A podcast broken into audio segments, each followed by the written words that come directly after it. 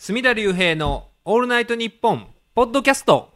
隅田隆平のオールナイトニッポンポッドキャスト。222回目ではいよろしいですよ出ね。というわけで今日は6月21日、うん。どのぐらい空きましたかね？3週間ぐらい？3週間ぐらいやな。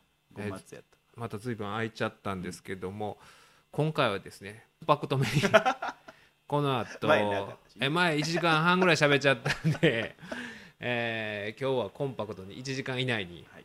収めようかなと。はいはい。というのもね、えー照江先生と、はいはい。あと、まあ、塚崎先生と、はい。え3人でですね竹原ピストル。発音がちょっと分かんないですけど竹原。そこは竹原ピスストルさんのライブにこの後行くとはい。いうことで席を取らないと いけいやまあないので別になんとかなるとまあまあ。いやー早く行っといた方がいいんちゃいます、はははそれはそうやね。せっかくなんせっでかくやからまあねまた飲みながら喋ったり。ね飲みながら6時会場、はいはい7時開演ですか、今だから5時前なんで、はい。ちょっとコンパクトに収めて。50分ぐらいね50分ぐらいで。分かりました行きましょう、はい。というわけで盛りだくさんっぽいや今日はねもうあのあまずはね、うん。メールの方からはい。紹介させていただきましょうかこちらね初めていただきました。ラジオネーム炭鉱武士さんからいただきました。炭鉱節あのあはいはい。はい。炭鉱炭鉱節じゃなくて。ふそうです。あの侍の方の武士で侍の武士で。炭鉱武士、えー参加いただきました。お邪魔します。初めてメールいたします。私は米国在住の一老人です。私が思うに外国のリスナーがぼつぼつ出てきてる理由は外国にいてもパソコンがあれば世界のラジオ局のようなサイトに行ったら貴殿のものがリストにあるので あ私のことですね。貴殿のものがリストにあるので私のようなおじいさんでもポッドキャストってなんじゃいないなんじゃいないとまあなんじゃいないとかな、えー悩むことなくクリックすれば聞けてしまうからではないでしょうか。はいもちろん面白くなければ他の番組を探すでしょうが隅田さんはいろいろな事件や事象をプロの弁護士の観点から真面目に取り組みつつかつてオール巨人師匠の下で漫才師を目指した資質も発揮して面白おかしく料理してくれるのが最高の魅力です。またお笑い芸人やプロレスラーについてもゲストを招きながら突っ込んだ紹介をされているのも格別です。これコラーゲン兄さんとかはいはいはい。マッスー酒井さんのことでしょうな、えー申し遅れましたがご長女様ご誕生おめでとうございます。吹子という名前も古典的で京都の女性としてお育ちになられるでしょうから素晴らしい選択だと思います。また40歳で最初のお子さんということで懸念されていたようですが私自身も40歳頃一人娘を授かりましたがアメリカでは両親が高齢の子供の方がまともに育つと言われておりますのでご安心ください。うちの娘娘も早大学生になってしまいました。ということはあのこの炭鉱武士さん60ぐらいということですかね、えー私も最初の頃から順繰りにたどってリアルタイムに追いつきましたので最近はすごいですね。200何時間聞いてるんだよな。えー毎回1時間は喋ってますよね。大体な鳴らして。300時間ぐらい。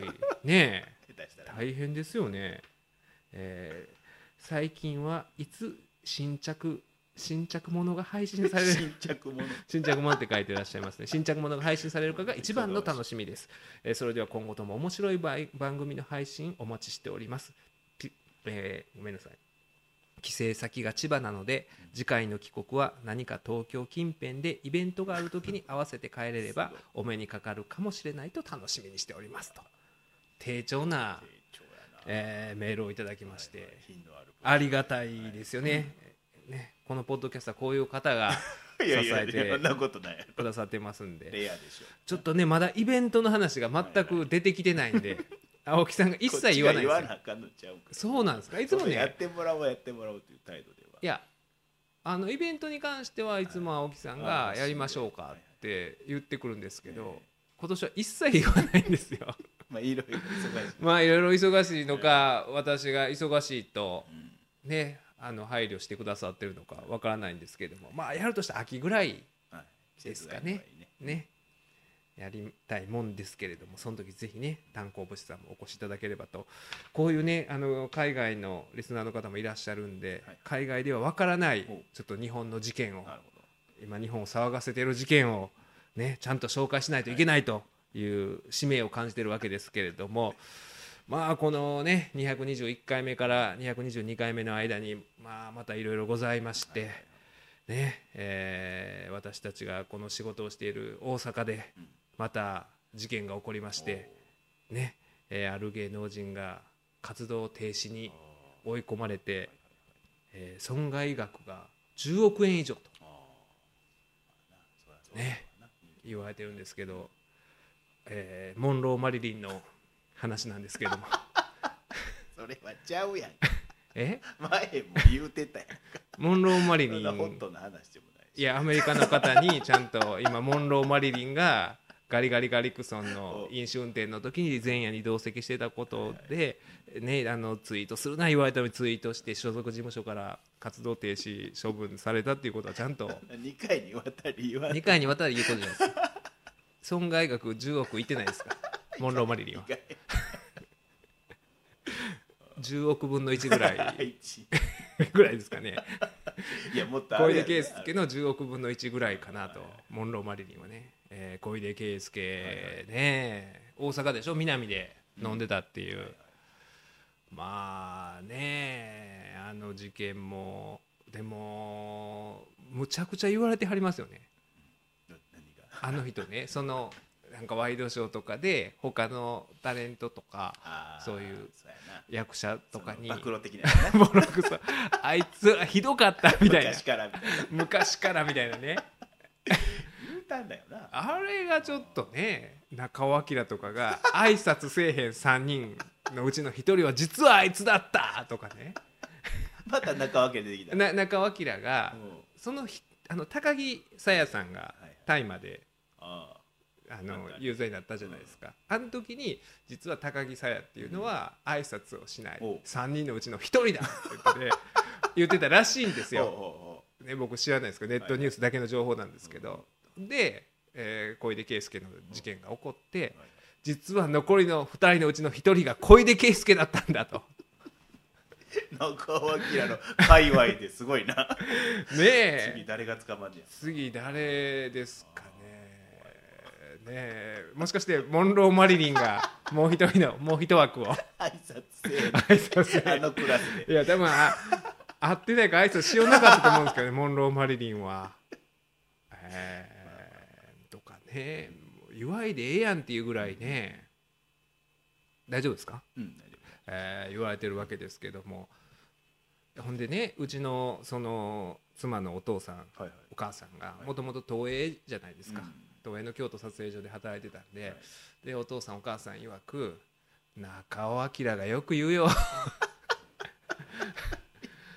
そうなんや。えー若い時は生意気やったらしいですよ。うん。まあでもねあの小出圭介ってなんか爽やかなイメージがあったじゃないですか。結構好感持ってたよ。好感度高い感じやったんですけど今年今年かな？公開になった「愚行録」っていう映画があって。でまだ公開してたみたいでそれがあのもう中止になっちゃったらしいんですけどまあ準準主役というか小出圭介が結構ね悪い役というかや。そのね根性の悪い役ではい。で僕まあ見に行ったんですけど見に行ってたんですけどいやそれがすごいハマってて。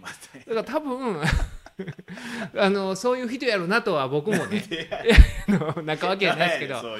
いやあまりにもねその嫌なやつの役がハマりすぎてたんですよ。あーまあ普通の人がしても限界あるもんな。限界があるんですけどこいつほんまに嫌なやつやなっていう。で小出圭介と、まあのねななんて言っていいのかな。まあえー大学の中でおそらく早稲田と慶応をモデルにしてると思うんですけども、それぞれの大学とかでまあなんていうかスクールカーストというか、はい。内部生と外部生の、はい。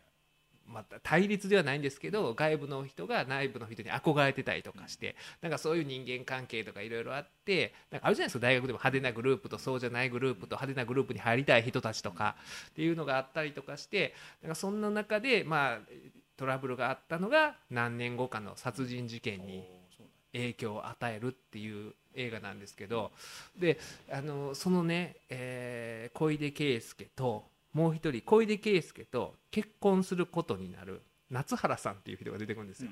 あの役所の名前忘れちゃいましたけどこのな夏原さんが嫌なやつなんですよほんまに。あでももう DVD とか出ないんですかね。ああまあね。自粛自粛。自粛しちゃうんですかね。もう夏原さんが嫌なやつでであの大学は違うんですよこの夏原さんと小出圭介は。でそのお嫌なやつ同士が将来やっぱ嫌なやつ同士ってあ惹かれ合うじゃないですか。あ いや知らんよやっぱ僕あの実はすすごい、えー私を知ってるある夫婦を思い浮かべながらそれ見てたんですよ。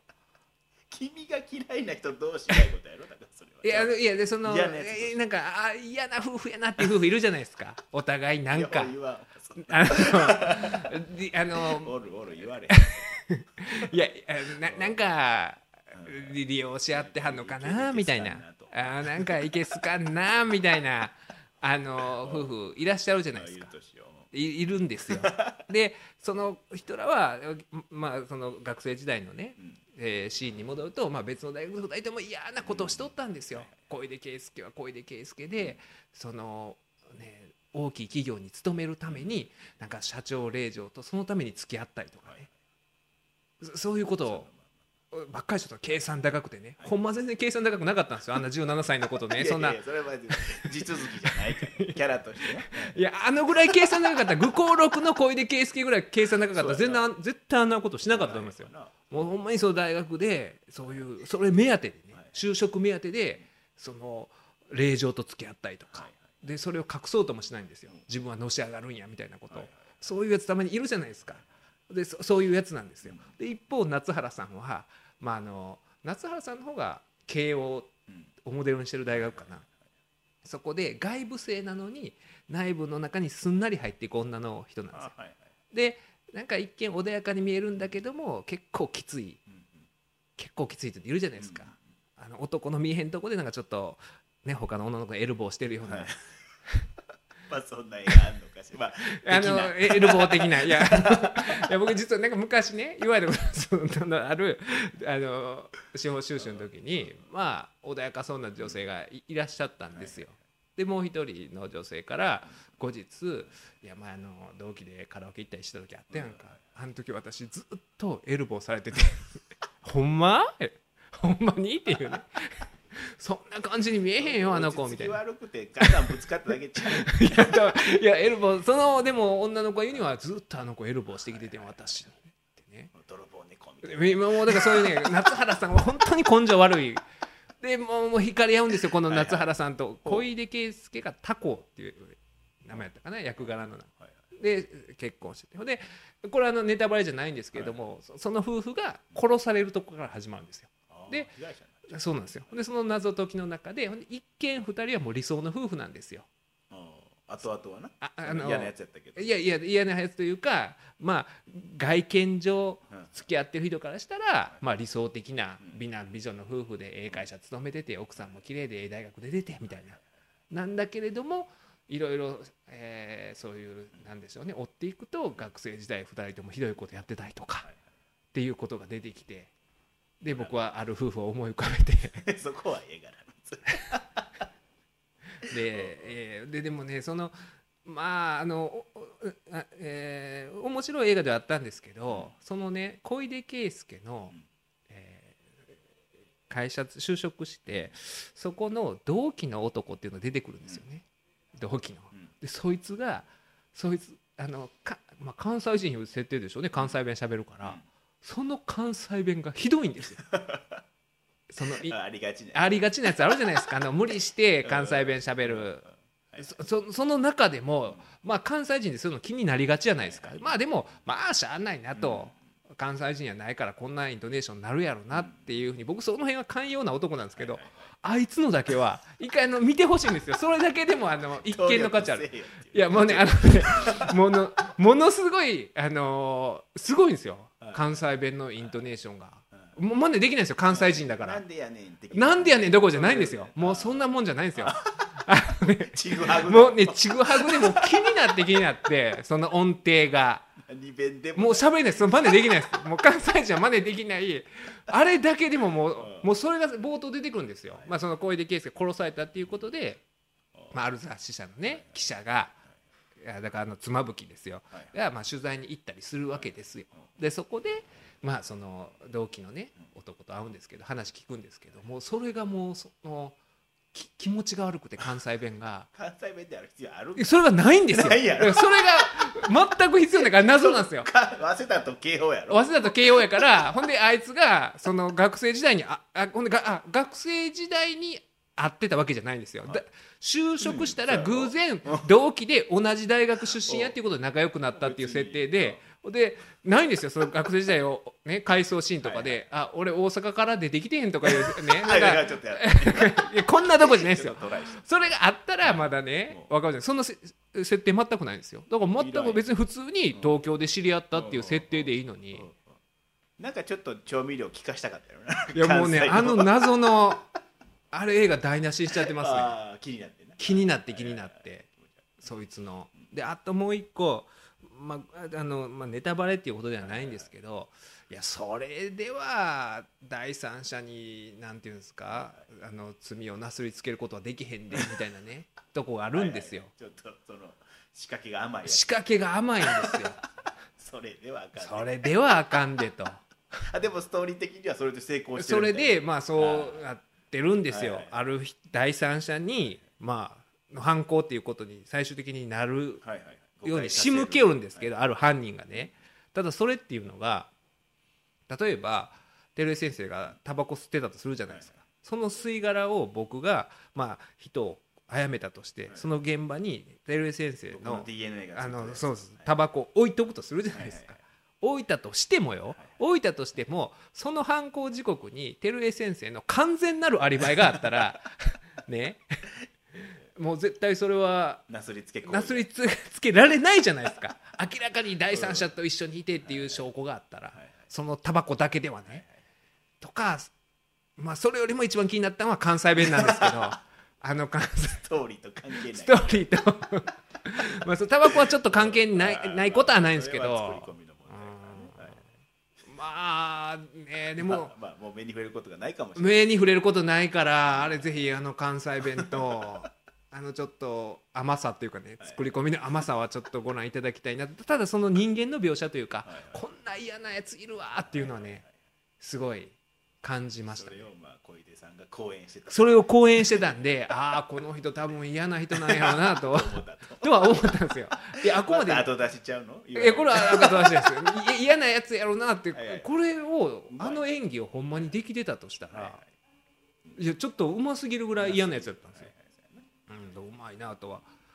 でもその映画の中ではさっき言ったみたいにすごい計算高いね、うん、自分がのし上がるためにそういう令状と付き合うような人やったんですけど実際はそうじゃなく実際は脇甘々や。脇役もっとねっていういやことなんですけどでもね僕あの報道の中で気になっているのはまあワイドなショーですかね、はい。ダウンタウンの松本さんが、まあ、あの被害者とされてる女性の方にもうん。こういうまあ淫行とかが問題になる時は女性の方にも罰則があった方がいいみたいなうん発言をしたと、はい。僕はその番組は見てないんですけどネットニュースでそういうのを見たんですけどだからそれはちょっと違うなというか僕らのその職業上の観点からかもしれないですが、まあ、そういうふうに思う人がいるのはねあのーそうなのかもしれないですけどというのも、あのーこのね事件の報道を見てたらまああの女の子うん A さんとされてる女性の17歳のねあの人の未成熟さっていうのが顕著じゃないですか。まあ本当に。まあはいはい。あ未熟な人なんだろうなっていうそのいろいろ週刊誌とか読んでてもあのほんでまあ本人も文春でも認めてたんですけど、まあ、その、えー小出圭介とそういう行為があった後に実際に友達とかにそういうことがあったとか、楽しかったみたいな、うん。えーニュアンスのメールも送ってましたと。っていうことも言ってるんですよ。で、えー自分でもそういうふうに思い込もうと思ってたのかもしれない。みたいな言い方をしてたりとかして。ででも途中からやっぱりなんか嫌やなとか妊娠したらどうしようとか思ったりとか。でまたいろんな雑誌でまた友達とかが言いまくってるんですよあれ。はいはいこんな LINE 来ましたとか元彼が出てきて言うてるというね。でそういう状況も含めてまあ、うん界隈が緩すぎる界隈がそういう界隈にいて で結果的に本人も特定されてまあまあっていうことにね。なってちゃってるわけじゃないですか。っていう状況の中でああいうあの青少年、えー健全育成条例ですかね。ああいう淫行条例とかっていうのはなぜああいう規規制というか、まあそのねえー青少年とそういう性行為をした人が罰せられるかというとまあそう今言ったようにそのまあ少女っていうのは未熟やからじゃないですか。はい。未熟で未成熟で判断能力が不十分でまあだからこそ同意があってもそういうことをしちゃいかんと。ね守るため。に守るためなんですよね。だからあれって普通そのまあなんていうんですかね。まあ前提としてそういう小子供にもねあのまあ自分の行動の自由ってあるわけじゃないですか。で性的行為の自由っていうのもあるわけじゃないですか。基本は。でもまあそれが制約されてるわけじゃないですか。17歳の子とかっていうのはまあ自分が同意を持ってやったとしても相手が大人であれば相手が罰せられるっていうことはそれをもってして間接的にまあその女の子の性的行為の自由も制約されてるわけで普通はまあ原則そう人間の行動っていうのは自由で自由はそういう憲法で保障されているにもかかわらず制限される場合っていうのは基本は人に害を与える場合じゃないですか。他者加害。人に迷惑をかけるからこそ例えば、ね、殺人もダメだし窃盗もダメだしっていう形で制約されている中でその淫行条例でその少年の少年少女の性行性的行為の自由が制約されているっていうのは結局その誰かに迷惑をかけるんじゃなくて自分が未成熟なのにそういうことをしてしまうと結果的に自分が害されてしまう。でそういう害されてしまわないようにまああのそういう公権力が守っていきましょうと。例外的な場合じゃないですか。大人の場合で行動が制限されるのは人に迷惑かける場合が基本やのに子供のそういうのが制約されるのは子供が結果的に自分に害を加えることになるから判断能力不十分な結果と。いう趣旨でまあああいう条例があるわけじゃないですか。パターナリズム。パターナリズム貢献的な。弱い方を守るための。弱いそうです。弱い人を守っていきましょう。国がねあの守っていきましょうという考え方じゃないですか。っていうその法律の趣旨にこれほど当てはまる事案ないんじゃないかなっていうね。その人がちょっと多少不埒であっても、うん。なおさら守らなあかんとねそれこそ本当に結果的にまあそのね、えー行為自体は、えーまあ、合意があったとしても、結果的にそういうなんでしょうね知事に乱れて、はい。まあ、友達に言ったりあるいは雑誌に言おうかなでほんでまあ本当に自分の体も心配になったんでしょうとかなったりして揺れ動く様っていうのはそれこそ未成熟やからこその結果じゃないですか。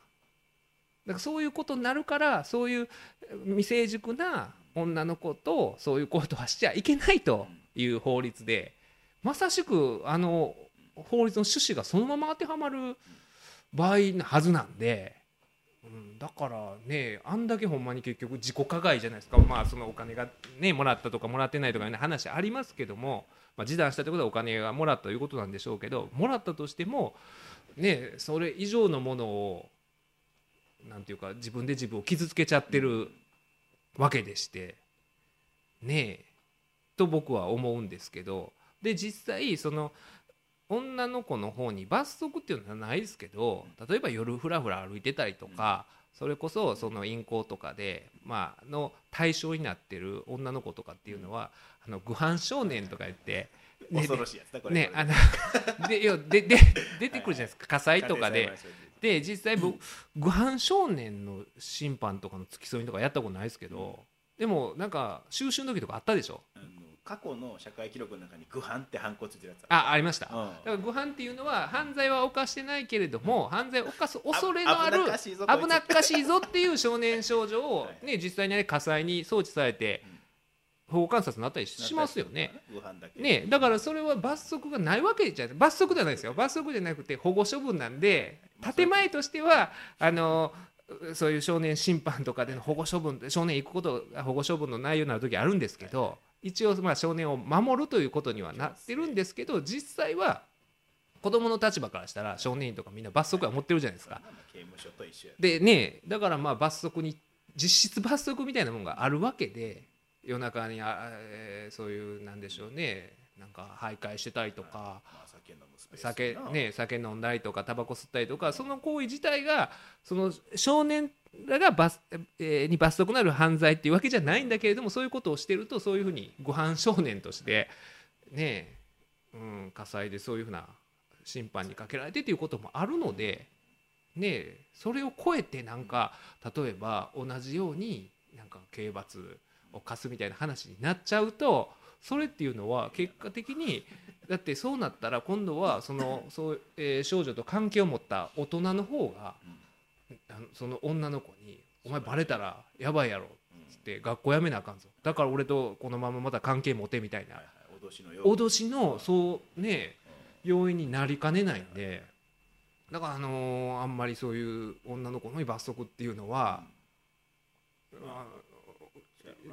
ねねあのー危うい、あのえーなんていうか考え方やなと僕は思うんですけども、えーまあそんな形で、えーこの事件だけじゃなくてね。真面目な話。いやあのちょっと真面目な話に あの着着せずして。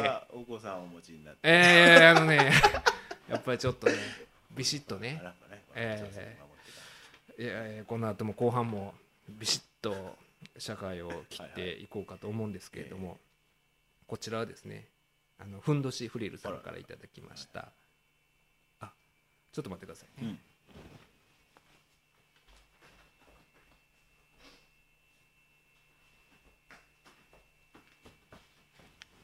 あごめんなさい、はい。えーこんにちは。いつも楽しいお話をありがとうございます。としちゃんスペシャルが好きすぎて気がついたら繰り返し聞いています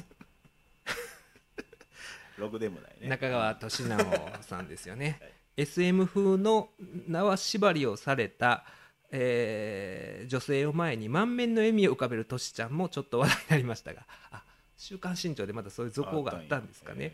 その後角家学園問題山口紀之氏の準強姦罪もみ消し疑惑栃木のプリンス、えー小出スキャンダルなどがあり薄れてしまいました。小出さんも初歯科議員のように寝れてる女性を相手にしていればてんてんてん。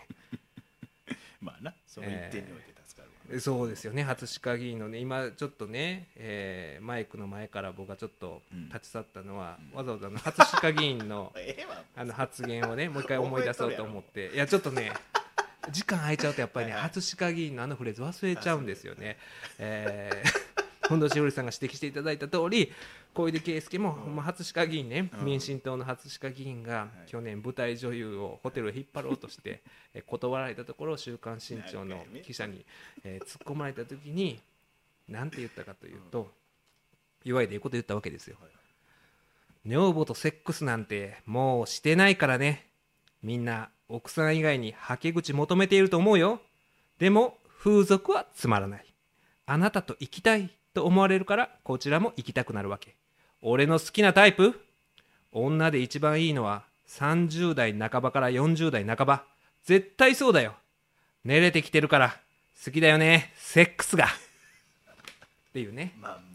えーこわざわざわざわざねこの、えー紙をこのペーパーを取りに行くためにちょっと今中断させていただきました。これほんままさしく忘れてました。これで関連付けてやっぱり何でも考えないといけなくて、はいはいはいやっぱり小出圭介もねこの初歯科議員のこの発言を知っていればこういうことにならんかったかなと。若い子が好きっていうなんかそういう派やったらしいからな。そうでしょ？でなんか若い子が好きでそのトースポ情報によるとよう一人でナンパとか言ってたらしくてでクラブとかではいはい「おっすおらこいで」って言ってたんで 悟空みたい「おらこいで」って。結構挨拶してるやん。な ほんまや。挨拶しすぎやんっていうね。中尾にはいかへんけど。中わけには言わんかったですかね「おっすおらこいで」って。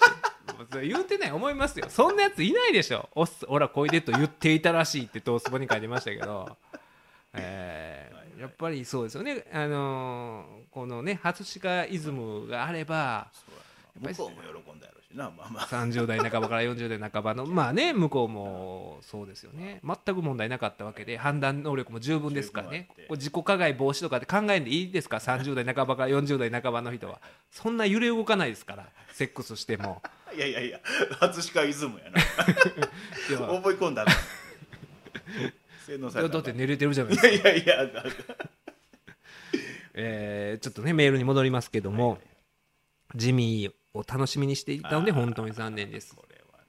そうですよね。あのジミーちゃんをモデルにしたドラマですよね。ネット配信用ドラマ。ネット配信用ドラマで、えー小出さんはさんまさんの役をやるはずやったとあでここにも書いてますけどね。こうなったのは自分の運俺が全部悪いと言い切るさんまさんのかっこよさに対して、えーかかっこいいですよね。さんまさんこのヤンタンでそう言ったと。でほんまに思ってそうでしょさんまさんって。いや思えないですよこんなこと。めっちゃ怒るでしょ。そんな。企画してな。企画して忙しいのにプロデューサーの立場で現場にもずっと行ってたらしくて。かこんな雰囲気でとかな。ねえすごいですよね。で、えーまあ、さんまさんのかっこよさに対して小出圭介は挨拶をしない役者の一人という中尾明の無粋さが際立ちました。書いてる書いてる。そうなんです。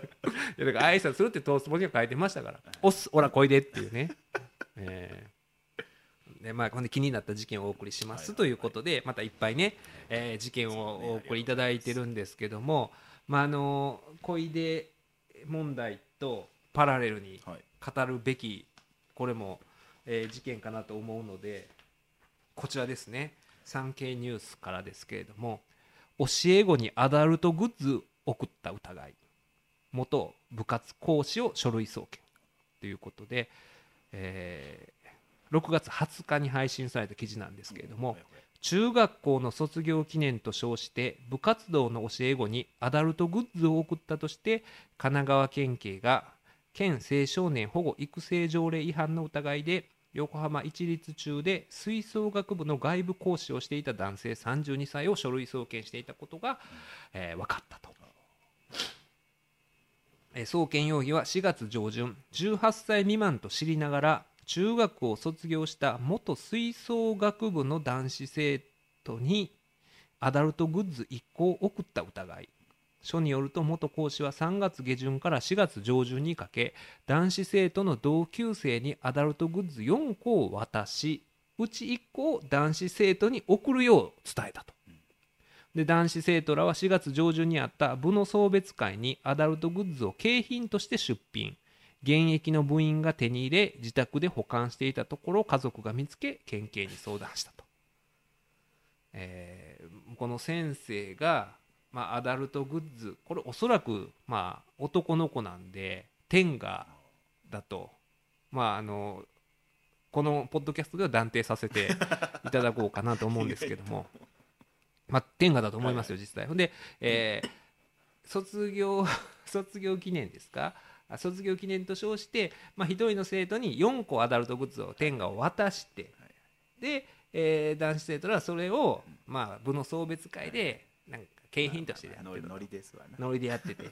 でまあ、あの現役の部員が、まあ、そう当たったんでしょうな、で保管したところをお母さんが見つけて県警に相談したうちの子がなんでこんなうちの子がななんで？っていうね。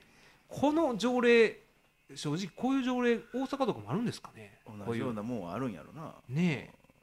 これは結局ねあのーえーさっきちょっと神奈川県のホームページから見てたんですけども神奈川県青少年保護育成条例というのがございましてその15条ですかね、えー15条で、えー有害玩具類の指定および販売等の禁止っていう条項がございましてここに、えー書いてるんですかね、えー知事は玩具類の形状構造または機能が次の各号のいずれかに該当すると認めるときは当該玩具類を有害玩具類として指定することができるということで今回問題になっているのはこの15条の1項の青少年の性的感情を著しく刺激しその健全な育成を阻害する恐れがあるもの。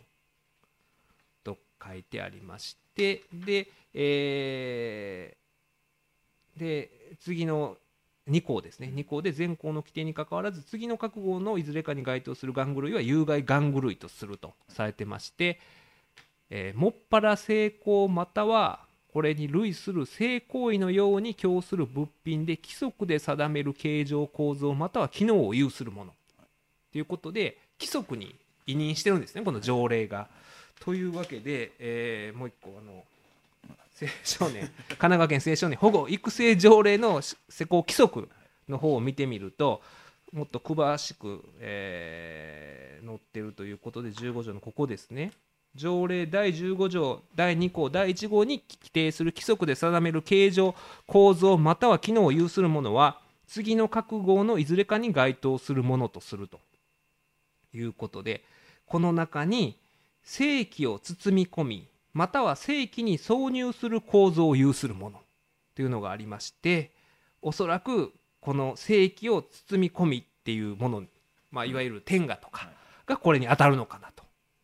で結局これで、えーまあ、青少年保護、えー育成条例違反ですかねということで書類送検されちゃったということなんですがさっきの話に戻ると、まあ、小出圭介の淫行の場合は、まあ、さっき、え言った通りそういうねえ18歳未満の女の子っていうのは、まあ、未成熟で判断能力が不十分で自分ではいいと思ってセックスしたとしても後に自分が傷ついてしまうことがある。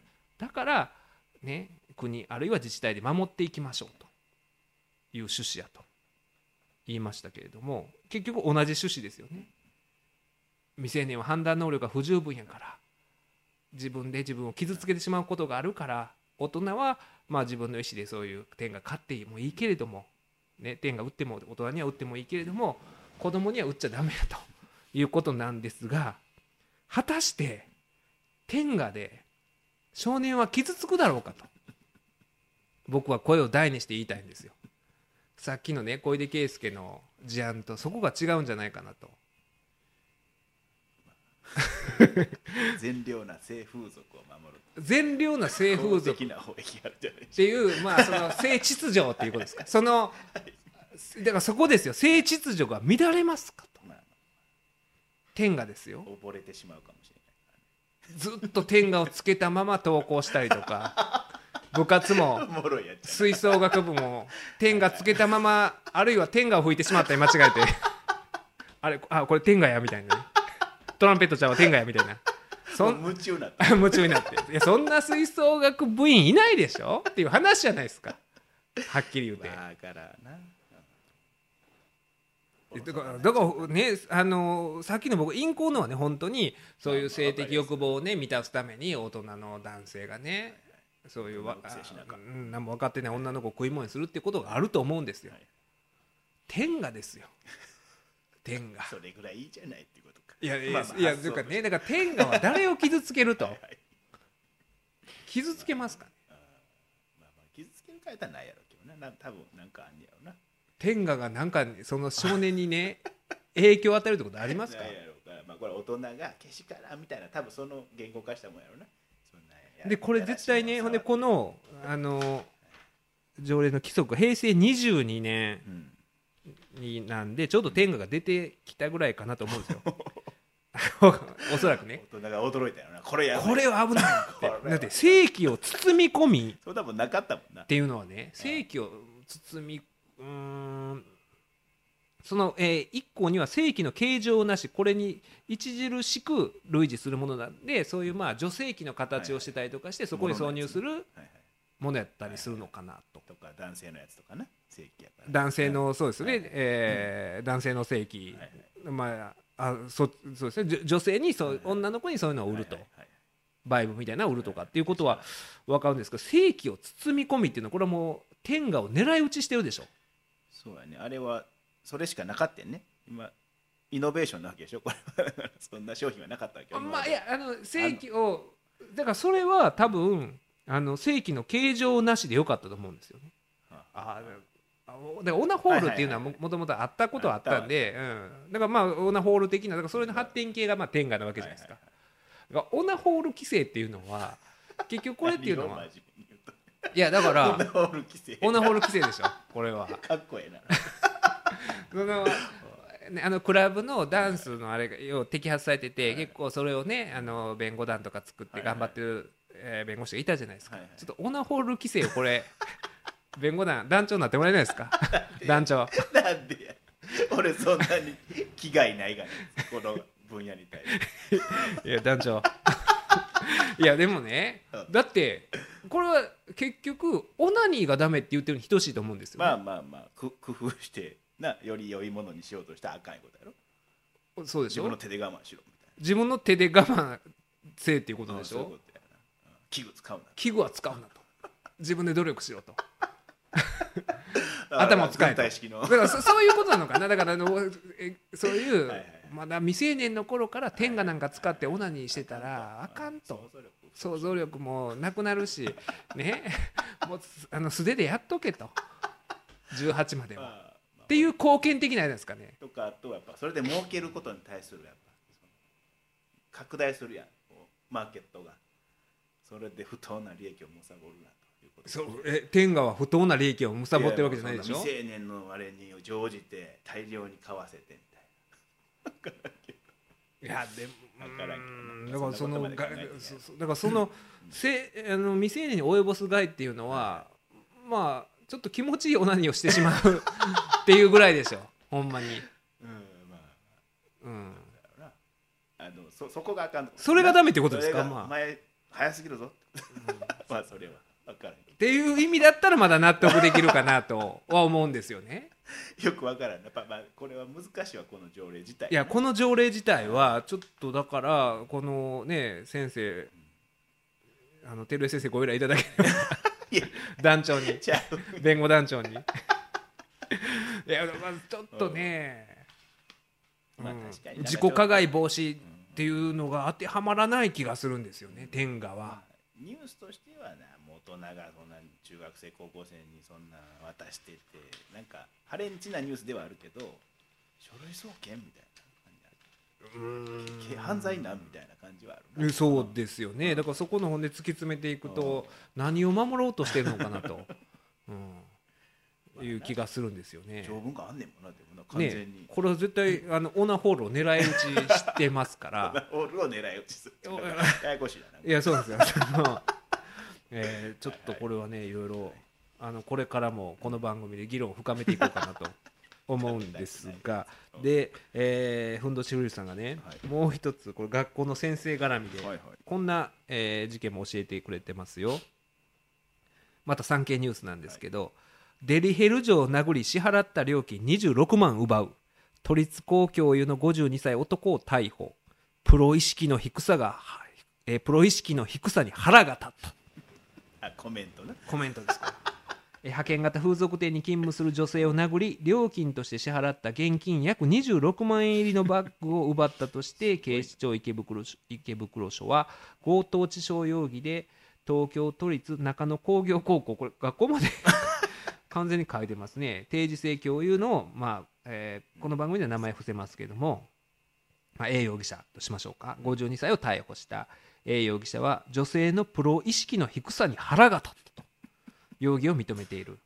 逮捕容疑は4月16日午後7時50分ごろこれ手島区。豊島区。うん豊島区内のビジネスホテルの一室で、えー風俗店から派遣された40代の外国人女性。あープロ式クソやな。あのー40代のまあだからでもさっきのね初鹿議員の話によるとは あの初鹿ゾーンには入るわけですよね。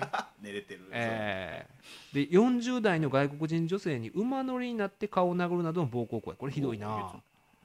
やりすぎですよね。料金として支払った。現金約26万円入りのトートバッグ1個を奪ったとしている。で女性は全身打撲。2週間の軽傷を負ったと。で、えー署によりますとこの A 容疑者は240分6万4千円のコースを指名。240分で4時間です。4時間。4時間は長くないですか？で 同日午後4時頃に部屋を訪れた女性にいきなり10万円を手渡し。太っ腹。だから4 6万4千円でいいのにプラス3万6千円10万円渡した。頼むででその後も延長料金や小遣いなどとして約16万円を払ってたと。だからとこう26万円奪うっていうのは自分の払ったはいはい。26万をはい奪い返したということになるんですがこの人8は時間ぐらいおったんからいやあのねあのプロ意識というかこの性のあの意識が高すぎるんですよ。こ のお前が高すぎる。いやこの先生の。これよっぽどじゃないですか風俗で240まずまず最初から240分コースにね。マックスやなかなか男の性欲というかその高ぶりって4時間も持続できないでしょ。もうカラッカラな。ね多分もうそういうもんじゃないですか。ね。そう男って言っちゃったらもうなんかまあまあね。わボワーンとなってもう無我の境地になって、ね、実家帰ってなんか味噌汁とか食べてるじゃないですか。お母ちゃんの。男ってそんなもんですよ もう家帰りたなるんですよ、はい。男ってね。にもかかわらず、はい。彼は最初からもう4時間えー4時間コースで、はい。しかもそのコースで要求されて6万4000円でも高いですよ。高い高い。すごいね。ね。そうやのに10万円ポンと渡しにオンして。渡し。でプラス16万っていう。これだから求めすぎなんですよ。求めすぎ。彼は。何を極めようとしてたのか。で これ26万払って彼がやろうとしてたこの 彼の欲望を満たすコースは通常の性風俗店にはないです。ないでしょ。プレミアムコースやな。プレミアムコースでは足りなかったわけですよ。めくるめく性の満足を得何をしようとしてたのかとこのプラスの16万とか何を求めてたのかっていうのが本当にこの人は。だこの人はだからね高校の先生ですけどもどっちかと言ったら大学の学者タイプですよね。一個の分野をずっと研究してるでいるじゃないですかなんか。つばくれおじさん。なんかあのずーっと、えー工学部とかでもなんかその商法だったら商法の会社法やったら会社法のなんか現物出資だけね なだけをずっと40年やってる先生とかいるじゃないですか。体幹記念公演も現物出資のなんとかでまた現物出資かよみたいなねずっとそれやってんのみたいな。なんかそのタイプなんですね。あんまり高校とか中学とか高校とかの教育機関で教えるべきタイプじゃないですよもう。だから性における M 角さん。柳田さん。タイプでしょそうやろうなこの。高校の先生で収まっちゃったらねこれ科目なんか分かんないですけどたまにいたじゃないですか高校先生とかで。この人高校の先生ではちょっと手に負えんわいうぐらいなんか日本史とか詳しい人とかもう一部だけのもうもうすごい言うてくる先生とか。僕はそのなんかねあの縄文時代の土偶の話を延々とする人がいてでいっぱい持ってくるんです。なんかなんか資料とか持ってきて。でこの土偶は弾痕の象徴であってみたいなことをね。中1の時に。弾痕の象徴であってみたいな。いやもうそれは中学のレベル超えてますやんみたいな。土偶好きすぎのね先生とかいたんですけどそのタイプですよ。はいはいそれがほんでまああの生と同じようにねその自分の、えー科目についてもそういうもし興味を持ってたとすればですけどいやこれはこのお客さんにかかったら、うん。このね外国人女性だけじゃなくても対応できないですよ。本当に。何やっても満足してくれへんみ いやだからもうすごい細かい要求があるんでしょうね。たいなチェックリストが。あープロ意識ってなんだろうなっていう。でで結局名前もね出ちゃってるわけじゃないですか。これだからみんなが突っ込むわけじゃないですか、うその先生としてのプロ意識はどこにあるのんか 言う言うでしょこれは。でもう誰もが言うじゃないですか。いやもうそれは分かったと。それは分かったけどあんた名前出て学校名前も出てそこのプロ意識どうなのと。もう言われちゃうかなと。ねえ。プロ意識って何やろうなということで続いてあの AKB のほリリポンですリリポンですよ。あんまり知ら48分ね、あんまり知らないのに言うのもなどうかと思うんですがはいはい。でも僕はあの NMB と学君言ってた出てた。2回あの先生でね法律の話してるんで1回は確実にいましたよ。可愛らしいリリポンは。顔してあるわ。はい。いらっしゃいました。けどもねえーこれ見てはりました？テレビ、見てない見てない。そのまあ、僕も見てないですよ。僕正直あんまりねそのアイドルは不勉強であの申し訳ないですけど、はいはい。AKB のね映画のドキュメンタリーの見てたんですけど、でこのリリポンが結婚宣言をしたんですか、ね。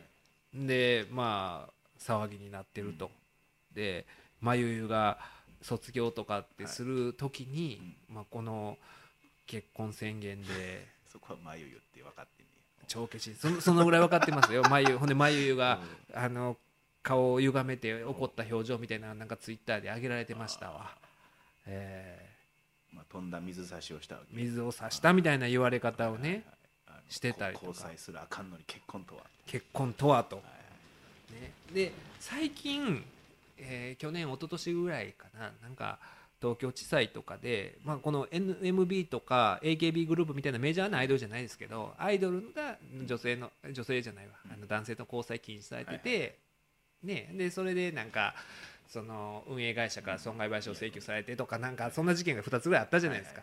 でああいう時にね、まあ、で判断もなんか分かれてたんですかね、その裁判2つぐらいあって、でまあそれはね僕ももしアイドル側から、えー男性と交際したアイドル側から依頼を受けたらそれはまあ女性の人格権とか自己決定権とかうん。はどうなるんやみたいなことはこれ当然弁護士だったら言っていくとは思うんですけど、ね、ただちょっとアイドルじゃないですか、うん。まあ。もそういうもんや。う そういうもんだから だからそれをねもうそれを言っちゃおしまいよっていうね。結婚ししてますか？しますっていう話をね。します。あもうそのなんていうかアイドルだあんって言っちゃいけないことってだから例えばこれってまあ何に似てるかって言ったらプロレスラーの守秘義務に似てると思うんですよ、はいはいプロレスラーって言っちゃいけないことってあるわけじゃないですか、はい。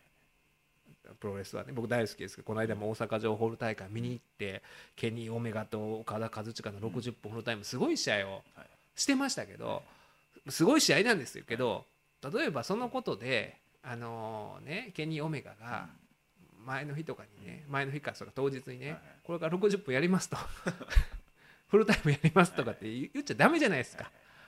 みたいな話でねそれこそ昔あのこのポッドキャストよう出てきますけど元横綱の二羽黒北尾浩二がプロレス転向した時に、まあ、あの人いろいろプロレスでもトラブルがあったんですよ。新日本では長州力と揉めそれでえー SWS っていう当時メガネスーパーが経営しててでまあ天竜源一郎がえーエースやった団体にまあ引き取ってもらって引き取ってもらったにもかかわらずまた神戸ワールド記念ホールっていう、はい。えー神戸のねあるじゃないですか。あそこでのビッグマッチでね、えーあれですよ。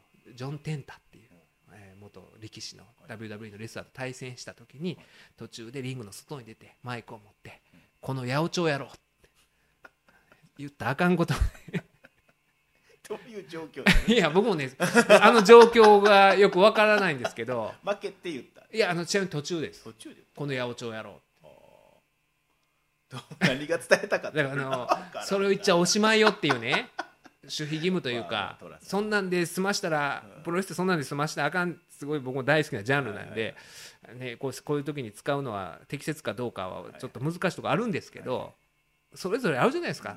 それぞれのジャンルごとに特殊なルールというか守秘義務というかその辺に抵触してる感じが常にするんですよね。あのアイドルの、えーそういう男性と交際して、で結果運営会社と裁判になったみたいな過去の裁判例とか見ててもそこはその女性の人格権とか自己決定権とかってまあ他の職場やったらそれは当然言ってええよと。アイドルやんっていうのあるじゃないですか。それこそその北尾がねプロレスでこの八百長やろうってマイクを持って言った時にいや北尾にも表現の自由がある。なんて誰も言わないじゃないですか。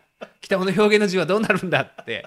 いやそれ言っちゃあかんやろと。その職業ついてる以上はと。それぞれの職業に職業倫理というもんがあってっていうふうに私は思うんですけどもとはいえなんかねこの、えーまえー、まゆじゃないわ。これはリリポン。リリポンの発言に対して、えーあの人大島優子さんがインスタグラムって動画も上げれるんですよねあれ。あれでその総選挙の日ですかね。なんか私の気持ちはこうですみたいな形で自分がかぶってた帽子をこう示してねそこにはいまあ4文字これ地上波ないから言っていいと僕のルールで やりますけどだからファックっていうね。あファックはこの番組いいことになってますよね確か。知らんよ。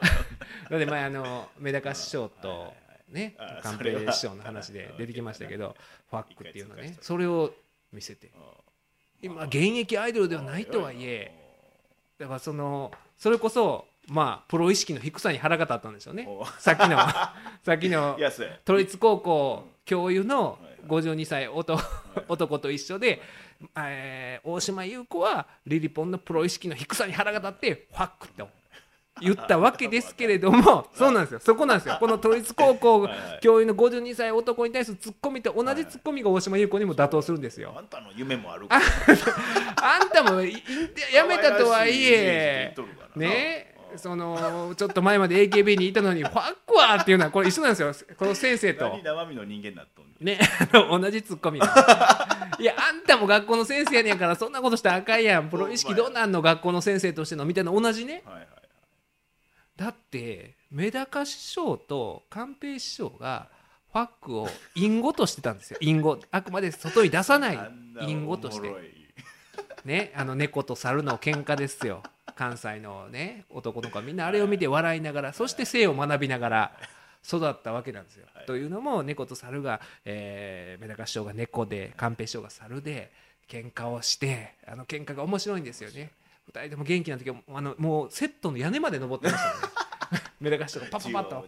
縦横無尽に。駆け巡って2人が、えー、喧嘩をしたのに最終的には、え猿がえー猿こと、えー、寛平師匠がバッグを取るんですよね。メダカ師匠の猫のバッグを取って後輩から刺して人差しして、えー猫であるメダカ師匠を果てると断末魔はげ断末魔を上げながら果てるというこの最後のこの猫と、えー猿の喧嘩の最後のムーブを2人は実はファックと呼んでいたと。いうこの逸話を私はバッファロー五郎 A 先生から聞きまして裏ネタとして広島のなんか番組の収録で石田康さんが司会やったらしいんですけど でその時に、えーバッファロー五郎さんも出られてて2人がネタ合わせをしててでまあそういうふうにあの猫と猿の喧嘩が始まったんだけれどもなぜか後輩になることを忘れて終わったらしくてで石田さんに「あれ？あれ?」って言われたら「あファック忘れた」って2人が顔合わせて言ったと もう共通言語やなこれ「あファック忘れた」って。ああれをファックと呼んでるんだあ呼んでるんだってそこで A 先生は気づかれたんですよ。っていう話があってはい私はそれ A 先生が聞いたもんだから何年か前にメダカ師匠とね2人で飲みに行った時に祇園か月終わりですよ、え3軒目ぐらいでようやくね機機嫌のええ時に 聞いたわけですよ。えあのね僕ら関西の子供は本当にメダカ師匠と寛平師匠のあの猫と猿の喧嘩を見て育ちました。そして性を学びましたと。盛り上げていく。えー住田君それは言い過ぎやそれは言い過ぎや。言いながらちょっとにこやかに言ってありま第した一関門と第一関門まず突破して、えーちょっとつかぬことを お聞きしますけれども。あのね猫と猿の喧嘩の最後のムーブ、えー後輩でね寛平師匠がメダカ師匠を後ろからこうね刺される。あのムーブをあのムーブをお二人だけの隠語でファックって呼んでらっしゃると私はお聞きしたんですけれどもこれ。聞いた時のあのメダカ師匠それまでにこやかったメダカ師匠がほんまにもうもう顔色がパッと変わるでも僕は本当にもうカニバサミされると。あやばい。思ったあかんんですこと聞いてもあのカニバサミされる。殺されるってやっぱあの芸人さんの大御所の顔っていうのはすごみある。凄みあるんですよ。もう人殺すような顔されたんですよ。もうやられると思ったらもうハガン一生で 何を言うてるんやすみたいなアホなこと言いないや。なこと言うわけあれへんがなねそんなもんハックなんて言うわけあれで、まあ、あのメダカ師匠ってのはかけるめぐるって言って、えー安代智子さんのお父さんとコンビを組んでて、えー安代智子さんのお父さんがかける。で、えー、メダカ師匠はめぐるっていうことでかけるめぐるというコンビでコンビを組んでた時にその小浜師匠ですかね、海原小浜師匠からな教えてもらったことが2つあると。舞台上がる上で、えー気ぃつけなあかんって言われることが2つあると。1つは客いじりするな。2つ下ネタは言うな。だからなファックなんて言うわけあれへんやろ。かっこいいな。しかしながら。しかしながら。しかしながら。ファックとは呼んでへんとはいえやってることは舞台で循環をやってる。というね。この矛盾ですよ。このパラドックスはどう考えていいのってね僕も3軒目で結構飲んでたから頭がガンガンしたという話がございまして、そっからまた1年2年後ぐらいですかね、はい去年の夏に、あの京都の、えービアガーデンに行ったんですよ、ビアガーデンに行った時におまた同じような話なんで、ね、島田珠代さんとかもいらっしゃって、はいはい。新喜劇の方とうんあの一緒に行ったんです、はい。ビアガーデンに。でその時に、まあ、新喜劇の今で思い出話になった時にこの話をまた突っ込んだなんんでの、ま、納得いかんかった？え納得いかなかったんですよ。でその話をバッファローゴロ A 先生に言ったらいや確かに絶対言うてたと、うん、ファックって言うてたんやと、そんなん嘘言うわけないやんかってそりゃそうやって思ったんですけど、それこそ石田康さんと仕事一緒だった時に、はい。ちょっとあのこんな話聞いたんですけど、はい。ファックって呼んでるんですかと。石田さんは新喜劇じゃないですか。一番近しい人なんで,、で聞いたらファックなんて聞いたことないでって言ってたもんだから、はい。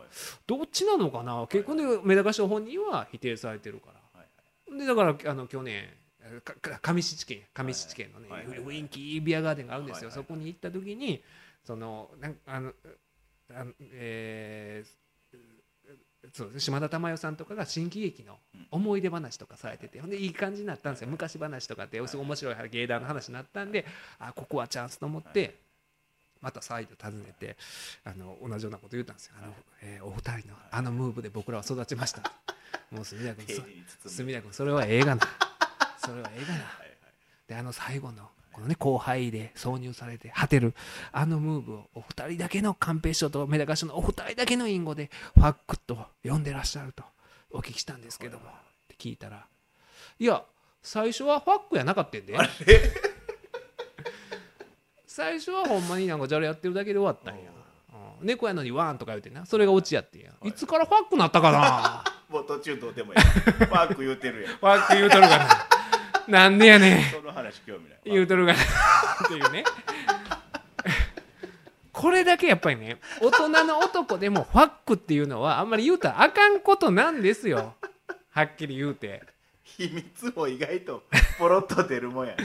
ポロッと出るもんですけれどもねあんまりそういうことはね言ったらいけない。いいやいけない例やったのに途中まで。やだから言ったらまあいけないで。言うても言う,、まあ、言うてもってるんですけど言うてもってるんですけど僕も何年もかけてるんですか、温めて温めて。温めて3年越しぐらいに僕は謎を解明したんですよ。あやっぱり言うとるがなみたいなね。っていうのがあるわけですよ。はいはい。だからそんなねあんな若い女性がはいアイドルがファックなんていうことをね言うてああいや帽子を見せてファックって。やっちゃダメじゃないですか。でそれに対してまたねその次の日ですかねこのリリポン、うん。リリポンがこれは空港かな？那覇空港で報道陣に対応した時にはいはい。これはダムっていいの？発音は。ダムですかね。DAMN っていう。これもまたスラングらしくてはい「畜生」とか「クソったれ」とかいう意味の T シャツを着て現れたとだからそのお表情が塩らしい表情でもそのだから大島優子さんのファックに対するまあアンアンサー T シャツみたいな感じで T シャツにダムと DAMN と書いたのを現れたらしいんですけどまああの今日のなんか報道によると全く知らんかったと。これ結構人気メーカーのあブランドの服らしく T シャツらしくてあおしゃれで着てただけでまさかそんなんはい。そういう意味があるとは偶然着てたらそういう意味やったとこれで思い出していただきたいのははい。柴田勲です。よ 偶然偶然報道陣の前に現れた時に意味ありげな服を着てしまったという意味では柴田勲さんがねポーカー賭博で書類送検でしたか？逮捕でしたか？された時に釈明会見に現れた時にポーカー賭博で捕まったのにその釈明会見で着てたセーターっていうのがトランプのジョーカー柄のセーターで現れたという。でもあれは後日本人ご本人曰くね偶然やったらしいいやもうそんなん好きで来てるからもうよっぽど好きなんやね。普段から来てはった。だからもうでもそそんなトランプの賭博で捕まった釈明会見でトランプ切っておかしいみたいなことをだからそれのそれに対する警察に対する国家権力に対する、ね、関係に対するは反権力とか意味じゃ一切なくて 偶然やったと。と同じ偶然がまたこのリリポンリリポンもね。はい。はい。これはおしゃれで来てたまあだから今日の結論はリリポンは北尾浩二であり 柴田勲であると。いうことで、はい、1時間ちょうど、えー超えちゃいましたというわけで、またね、メール、えお寄せいただければ紹介しますので、えーというわけで、隅田隆平のオールナイトニッポンポッドキャスト222回目でした。どうもありがとうございました。